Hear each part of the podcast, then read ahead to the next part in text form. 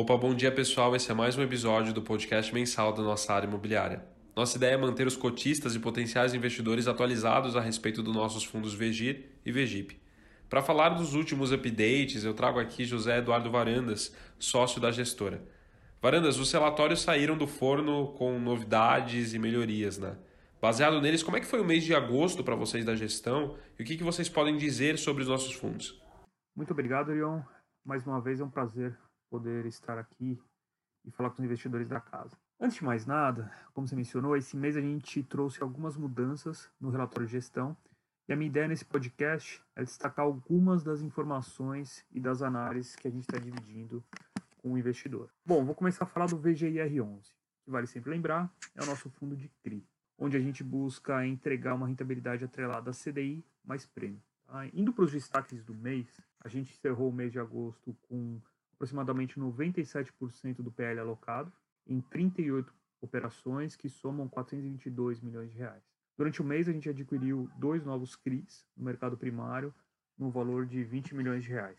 Entrando em mais detalhe na carteira, 91% do portfólio de CRIs é indexado em CDI uh, e aproximadamente 9% em IPCA. No relatório a gente passou a detalhar que a parcela indexada em CDI tem uma taxa de juros média ponderada de CDI mais 4, enquanto a parcela indexada à inflação tem uma taxa de juros média de IPCA mais 7,1.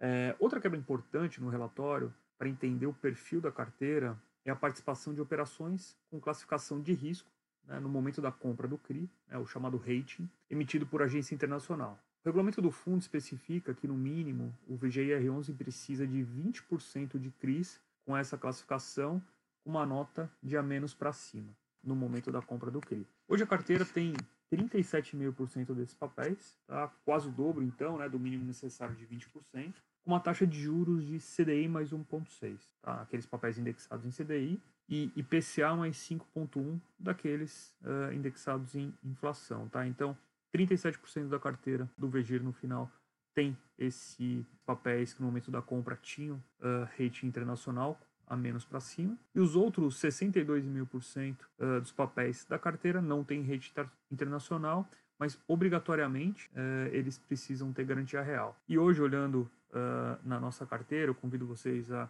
entrar no nosso relatório, baixar e olhar todos esses gráficos que a gente coloca detalhando aí os ativos.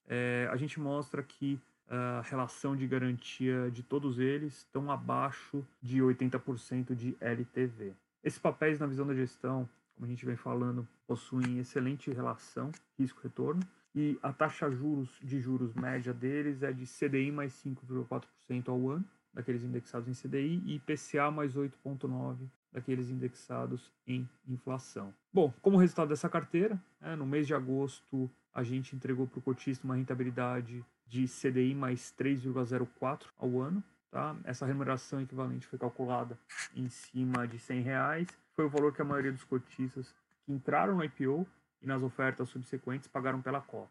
Se a gente, por outro lado, calcular essa rentabilidade em cima do valor de fechamento do mês, né, essa rentabilidade equivalente é igual a CDI mais 4,2% ao ano, que é 314% do CDI. É, vale ressaltar né, que a gente, tá, a gente aqui da gestão está focado em manter a rentabilidade do fundo em níveis atrativos. Né? A gente vem avaliando diversas oportunidades de investimento, desinvestimento, buscando acelerar a reciclagem natural da carteira do fundo, mantendo ao mesmo tempo aí a qualidade de crédito e o perfil de risco. É, bom, então agora eu vou falar um pouco do VGIP11, né, do VGIP11, que é o nosso fundo de CRI, onde a gente busca entregar uma rentabilidade atrelada à inflação mais prêmio. Indo para os destaques do mês, a gente encerrou o mês de agosto com 71% do PL alocado, em 14 operações que somam 112 milhões de reais, 113 milhões de reais aproximadamente.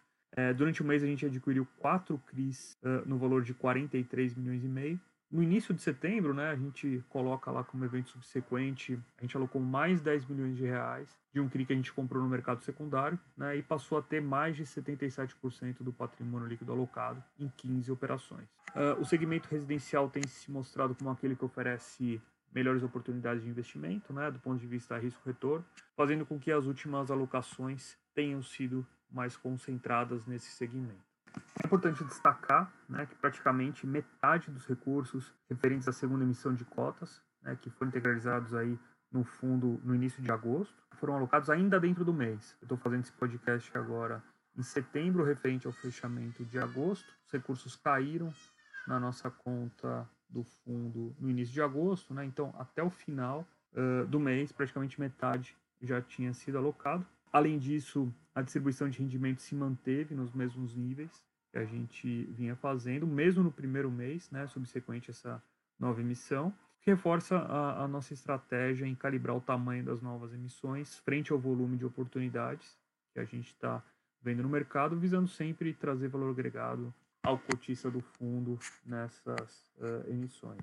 Dando mais detalhe na carteira do VGIP, 70% do portfólio de CRIs é indexado em PCA, 16% aproximadamente em GPM e 14% em CDI, tá? seguindo o objetivo aí do nosso fundo, que é entregar rentabilidade uh, de inflação mais prêmio. No relatório a gente mostra que a parcela indexada em inflação tem uma média ponderada de juros de IPCA mais 8,2% ao ano e GPM mais 7,1% ao ano, enquanto a parcela indexada em CDI tem uma média de CDI mais 6,3% ao ano. É, analisando o perfil da carteira, né, a participação de ativos com classificação de risco na operação ou do devedor locatário, né, que emitiu aí o título, essa classificação de, por agência internacional, é, esses papéis somam 40% do portfólio, com uma taxa de juros média de IGPM mais 7,1%, né, daqueles indexados em IGPM, e IPCA mais 6% daqueles indexados em IPCA. É, os 60% restantes são papéis sem rating internacional, mas que obrigatoriamente possuem garantia real e estão todos com uma relação de garantia de LTV abaixo de 75%. Esses papéis, na visão da gestão, mais uma vez, como a gente vem falando, tem uma relação excelente de risco-retorno e tem uma taxa de juros média de CDI mais 6,3% ao ano uh, e IPCA mais 9,3%. Mais uma vez, né, agora olhando o resultado dessa carteira, no mês de agosto a gente entregou para o cotista uma rentabilidade de PCA mais 6,1% ao ano, já bota online, e essa remuneração equivalente foi calculada em cima do valor de fechamento do mês, uma cota de R$ 99,00. Tá? Desde o início do fundo, né, vale lembrar, a gente começou em 17 de março desse ano, de 2020, é, o VGIP distribuiu o equivalente a IPCA mais 8,9% ao ano com base no valor da cota de 100 reais, que foi o valor da primeira emissão. Por último, né, é importante destacar que com a segunda emissão de cotas do fundo, o número de cotistas aumentou para 2.376 no final do mês de agosto, versus 1.010 uh, no fim de julho. Uh, e a liquidez média diária mais do que dobrou no mês de agosto em comparação com o mês anterior. Obrigado pelas atualizações, Varandas. É, bom, tivemos nesse mês duas perguntas no Instagram feitas pelo Marlon, tá? A primeira, vocês pretendem diminuir a exposição em CDI do VGIP? Bom, Marlon, não sei se você vem acompanhando, mas a participação de ativos em CDI no VGIP vem diminuindo, tá? em função do perfil do VGIP. Essa diluição da concentração dos papéis em CDI já era esperada, né? afinal é um fundo que a gente tem como, como meta entregar inflação mais prêmio. Uh, a gente tinha aproximadamente 25% da carteira em ativos indexados em CDI até maio. Atualmente, né, como eu falei agora há pouco, a gente tem aproximadamente 14% da carteira nesses papéis. É, vale ressaltar que esses papéis em CDI eles foram adquiridos em março, abril, logo no início do fundo, é, que também foi logo após o início da, da pandemia, e a gente acabou alocando neles por conta de uma postura mais defensiva o segmento residencial, que é justamente é, o, o, segmento desses CRIs indexados em CDI representam né, para a carteira, conforme eu detalhei aqui no, no podcast de junho. Tá? É, vale lembrar também que essas operações foram estruturadas pela casa, é, possuem um piso de rentabilidade. Né? Então, mesmo com o movimento de queda da Selic nos últimos meses, é, esses CRIs mantiveram é, o patamar de pagamento de juros. E a segunda, por que vocês decidiram investir em CRIs? Pretendem fazer algum fundo de tijolo? Marlon, é sempre bom repetir que aqui na Valor a gente tem por filosofia trazer como alfa para o investidor a nossa capacidade de gerar resultado, uma equação equilibrada entre risco e retorno. Tá? A Valor tem uma atuação bastante ampla no mercado de crédito privado como um todo. A gente tem um track record extenso, né? vem entregando resultado consistente há mais de uma década. Dentro da área imobiliária, o histórico da equipe, né, que tem uh, profissionais aí com carreiras feitas inteiramente dedicados ao real estate, uh, fazem com que seja possível trazer para o investidor operações sólidas, com, com garantia real imobiliária e retornos atrativos. Tá? Até esse momento a gente vem conseguindo uh, entregar resultados consistentes uh, com essa estratégia de crédito, né? seja no, VGIR, no VGIP, que são os uh, são abertos para o público geral, né? seja nos, nos demais veículos que a gente tem são voltados para investidores profissionais, né, que também estão sob a nossa gestão.